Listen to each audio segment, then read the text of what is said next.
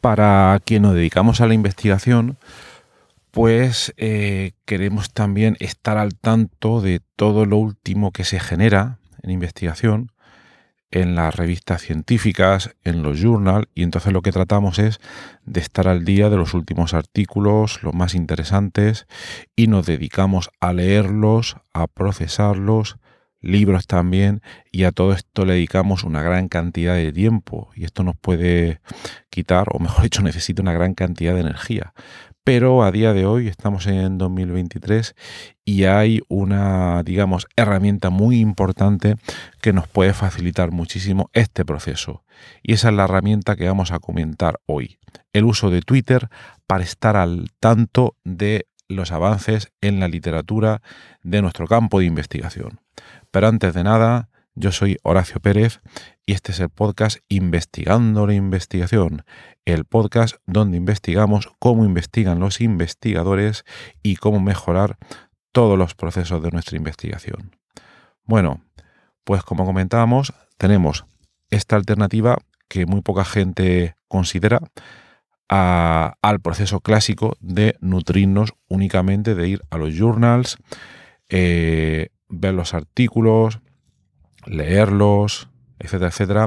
No estoy diciendo que ese proceso se pueda evitar, para nada de ello, pero sí que eh, sugiero hoy una manera de acelerar drásticamente ese proceso y eh, dedicarle menos tiempo. El proceso de lectura de artículos científicos eh, bueno, digo de artículos científicos, de artículos de investigación, es un proceso que nunca puede desaparecer. Es un proceso que yo sugiero que al día o de manera con relativa frecuencia le dediquemos su tiempo para estar al tanto lo máximo posible de todo lo que está surgiendo en nuestra área, de estar al día.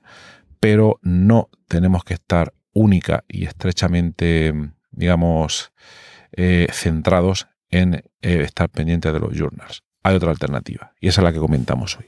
Vamos a hablar de Twitter.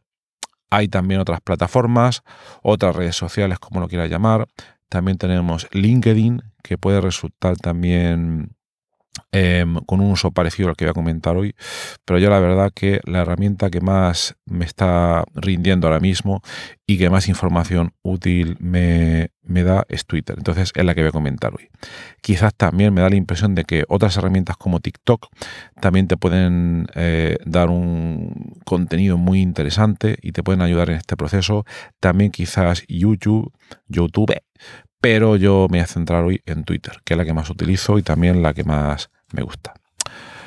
Luego, por cierto, en otros episodios previos del podcast, que los podéis buscar si queréis, hemos hablado eh, varias veces de este tema. Este tema es eh, alcanzar o digamos llegar de manera más, más rápida al conocimiento que se genera en investigación. Y hemos comentado otras herramientas como puede ser la, herramienta Researcher App, la aplicación del investigador, que es una herramienta muy útil para seleccionar los últimos papers que salen en algunas revistas que tú previamente has, seleccionado. La verdad que está muy bien. Esa herramienta muy interesante.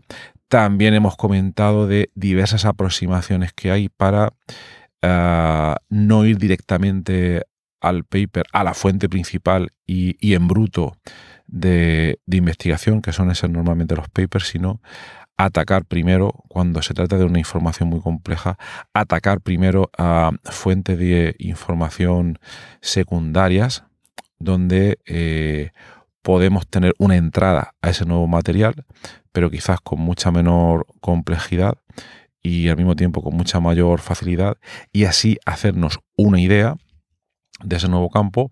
Y cuando ya tengamos esa idea hecha, tengamos una visión no detallada, pero quizás muy completa del campo, ya irnos a las revistas científicas. Esa aproximación también es una aproximación muy importante.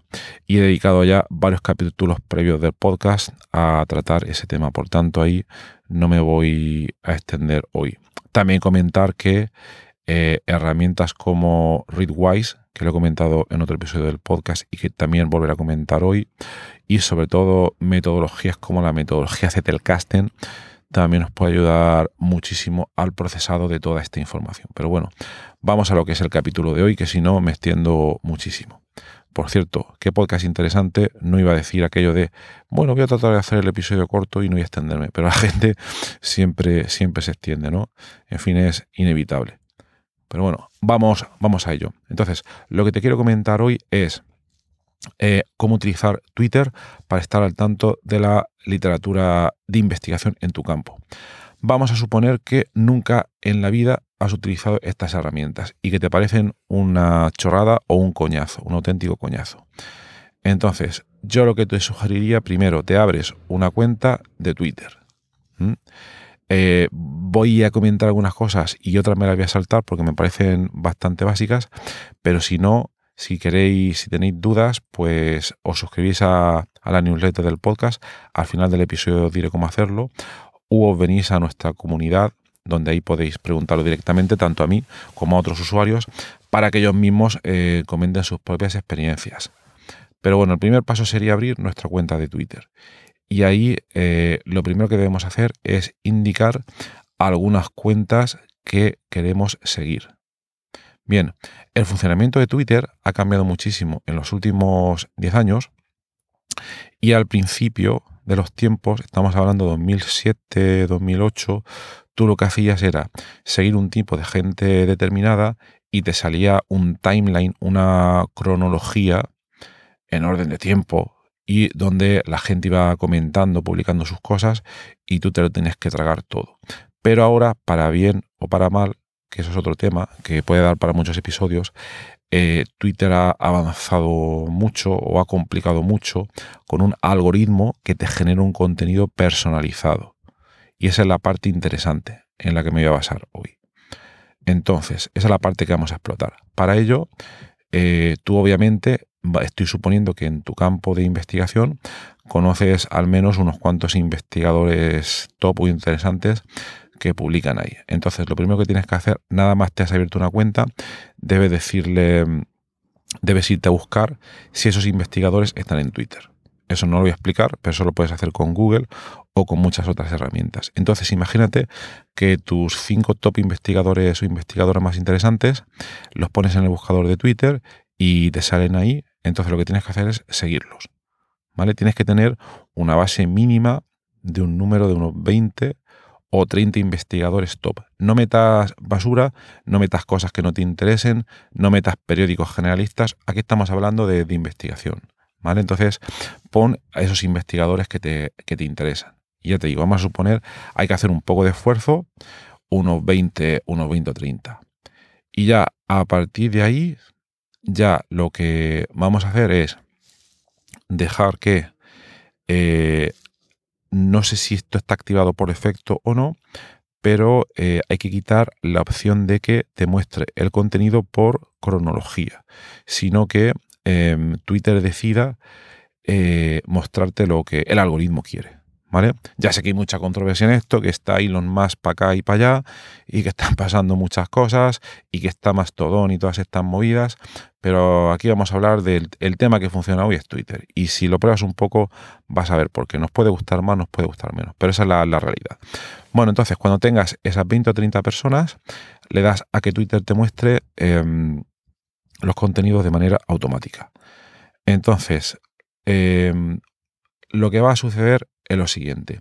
Primero, el algoritmo no te conoce bien todavía. Se puede hacer una idea en función de esas cosas que has seleccionado, pero eh, bueno, tú también tienes que mm, tener, eh, antes de nada, una idea previa o aproximada del conocimiento o del contenido que esperas encontrar, ¿vale? Por ejemplo, si eres un, investigador en medicina y te interesa la investigación en ciertos tipos de enfermedades, o si tú te dedicas a la historia medieval y te interesa investigar los códices, pues debe tener más o menos claro que te, va a interesar eso, ¿no? Entonces luego, a partir de ahí, cuando ya hayas elegido esa gente a seguir, te van a empezar a salir contenidos. Y tú tienes que ir convergiendo, haciendo converger el algoritmo hacia ti para que el algoritmo entienda, para que os hagáis amigos en una relación profunda y que le vaya diciendo lo que te guste lo que no te y, y lo que no te gusta. Esta parte es muy importante. Entonces, en el timeline, esto a fecha de 2022, yo creo que no hace falta explicarlo, pero haciendo scroll, eh, como se dice en Murcia, subiendo para arriba, bajando para abajo, podrás ir viendo el contenido de, diversos investigadores. En principio estarán los que has seleccionado tú y entonces tienes que explicarle al algoritmo lo que te interesa y lo que no te interesa. ¿Cómo se le explica eso? Pues imagínate, obviamente también te saldrá publicidad si no lo pagas. Pero bueno, la publicidad, pues hay un botón por ahí que dice, no me interesa, fuera. Y aún así te seguirán eh, poniendo publicidad. Pero esto es inevitable porque ten en cuenta que las cuentas son gratis. Entonces, algo tiene que haber ahí, ¿vale? Eso no es ningún secreto a día de hoy. Luego, entonces, lo que tienes que hacer es, eh, cuando hay algún contenido que no te interesa de los propios investigadores, pues se lo indicas al algoritmo. No me interesa, no me interesa. Y, muy importante, cuando te interese un contenido, imagínate que sale un investigador de tu área y dice, bueno, pues me acaban de publicar el paper no sé qué, o, este es un hilo con las 10 mayores tendencias de investigación en mi campo, no sé qué, no sé cuántos. El contenido que genuinamente te interese, ese tienes que interaccionar con él al principio. ¿Cómo puedes hacerlo? Pues hay muchas maneras. Una de ellas es retuitearlo, otra de ellas es darle a favorito, otra de ellas más intensa todavía es pues responderle. Oye, me ha gustado mucho esto que has dicho, no sé qué, no sé cuánto. Esas son las formas básicas. ¿De acuerdo? Entonces, si haces eso de manera exclusiva con el contenido que genuinamente ves interesante, lo que empezarás a ver a partir de ahora es aquí donde mm, empieza a pasar lo verdaderamente interesante, que el algoritmo empieza a sugerirte gente que tú en principio no sigues, pero mm, que está muy relacionada con todas esas interacciones previas que has hecho con el algoritmo. Y aquí es donde empieza mm, a pasar cosas interesantes, porque casi que seguro que te vendrán información de otros investigadores que tú no conoces, publicaciones que no has leído nunca y sobre todo que están al día y que están generando pues interacciones en la, en la red pues, de Twitter. Y aquí, claro, imagínate, pues viene eso, un investigador que no conocías, entonces lo que tienes que hacer a partir de ahora para decir al algoritmo, oye, esto me parece estupendo, pues seguir a esos investigadores, ¿vale? Y así, así ya se preocupará el algoritmo de ir a... Mm, obviamente no es, no es un... Aunque sea mi inteligencia artificial, no es para nada de eso. Son cosas estadísticas que nos podemos meter otro día en eso. Y a partir de ahí, el algoritmo irá ofreciéndote cada vez más gente con la que puedes interaccionar, información que te pueda seguir interesante. Pero insisto, esto no pasa de la noche a la mañana, esto tiene que llevar un tiempo, a veces unos días, a veces unas semanas, y muy importante que sea selectivo o selectiva a la hora de favorecer o desfavorecer este tipo de contenidos. ¿De acuerdo? Entonces, si esto empieza a funcionarte, lo que verás es que te llegan a ti las últimas publicaciones de tu área sin que tengas que meterte en las revistas más interesantes de tu campo, obviamente te he dicho al principio que eso vas a tener que seguir haciéndolo, pero gracias a Twitter a partir de ahora lo vas a hacer dedicándole menor cantidad de tiempo. Y sobre todo a partir del uso de este algoritmo te llegarán publicaciones que pueden ser sorprendentes que no te esperabas. A mí es que últimamente el algoritmo me funciona súper bien. Eh, incluso evito utilizar Twitter porque parece un, pozo sin fondo y me llegan publicaciones que son súper interesantes. Vamos, es, es flipante. Luego, otra cosa. Em, conforme vaya pasando el tiempo, cada vez el algoritmo te conocerá mejor y vamos, será todo casi, casi inmediato. Obviamente hay que utilizarlo con moderación, no pasarte horas muertas. Yo te recomiendo eh, al día dedicarle un ratico, 15 minutos, 20 minutos y ser muy selectivo con lo que obtienes. Luego, cosas más interesantes. La información que te parezca interesante, pues obviamente hacerle un favoritos o guardarla. Yo lo que suelo hacer es que cuando veo un tweet que me gusta, hago un copiar y pegar, me lo llevo a Obsidian. Obsidian es una aplicación sobre la que he hablado bastante en episodios anteriores y ahí lo guardo y ya más tarde pues lo procesaré. Otra historia que hay es que si encuentras un hilo de Twitter que sea muy interesante y si te abres una cuenta en la aplicación Readwise, le puedes decir que te guarde el hilo y luego recuperarlo. Pero a mí la verdad me parece un coñazo y me parece mucho más fácil y no depender de tanta aplicación el copiar y pegar pues los tweets que nos gusten. ¿Vale? Bueno, hasta aquí hemos hablado de eh, cómo utilizar Twitter para que eh, sea más fácil estar al tanto del último que se publica en nuestro campo. Pero aquí, digamos, sería una vía pasiva. La información no llega a nosotros. ¿De acuerdo? Que no está nada mal. ¿Vale? Otras cosas. Ahora, yo lo que te recomiendo es, sobre todo, una vez has llegado aquí, en un siguiente nivel de uso eficiente de esta herramienta que puede ser Twitter y que yo creo que se puede extrapolar también a LinkedIn y TikTok. A LinkedIn te lo digo casi que seguro, TikTok no lo he explorado tanto y de momento no lo voy a explorar. Em, el siguiente nivel sería que tú actúes de manera activa. ¿Qué quiere decir esto?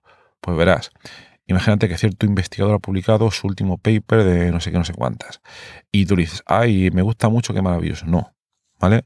Te coges el paper si te interesa, que vamos a suponer que sí, te lo lees o te lees el Astra o te lo miras por encima y eh, interaccionas con el que lo ha puesto, con quien ha puesto ese enlace y eh, con algún comentario constructivo, con alguna pregunta, con alguna duda, etcétera, etcétera. Entonces aquí lo que puede pasar a veces, muy interesante, que se genere cierta conversación que tú le preguntas, oye, ¿y en tu paper por qué has hecho esto y lo otro? Obviamente con respeto y de manera constructiva. Luego que el otro te responda, vayas aprendiendo, que más gente se una a esa conversación, que el tweet vaya ganando eh, protagonismo, perdón, que el algoritmo se lo vaya mostrando cada vez a más personas y que se desate ahí o que empiece a crecer una conversación interesante. ¿De acuerdo? Entonces, eso te lo recomiendo mucho. No ya por el hecho de, Em, de generar esa conversación, sino por actuar de manera proactiva con el contenido, que esa es la parte importante. Ojo, esto tiene una advertencia, ¿vale? Se puede perder a veces muchísimo tiempo en las redes sociales. Entonces yo lo que te recomendaría es, haz la pregunta, déjala ahí y luego vuelve a abrir Twitter, no lo tengas abierto todo el tiempo, ¿vale? Como hacemos con el correo electrónico, sino que más tarde, al día siguiente o a las horas, vuelves y cada rato pues sigues interaccionando con la red. Pero no lo tenga de manera continua porque al final es una merma total de la, de la productividad, como nos pasa hoy en día con muchísimas cosas, ¿vale?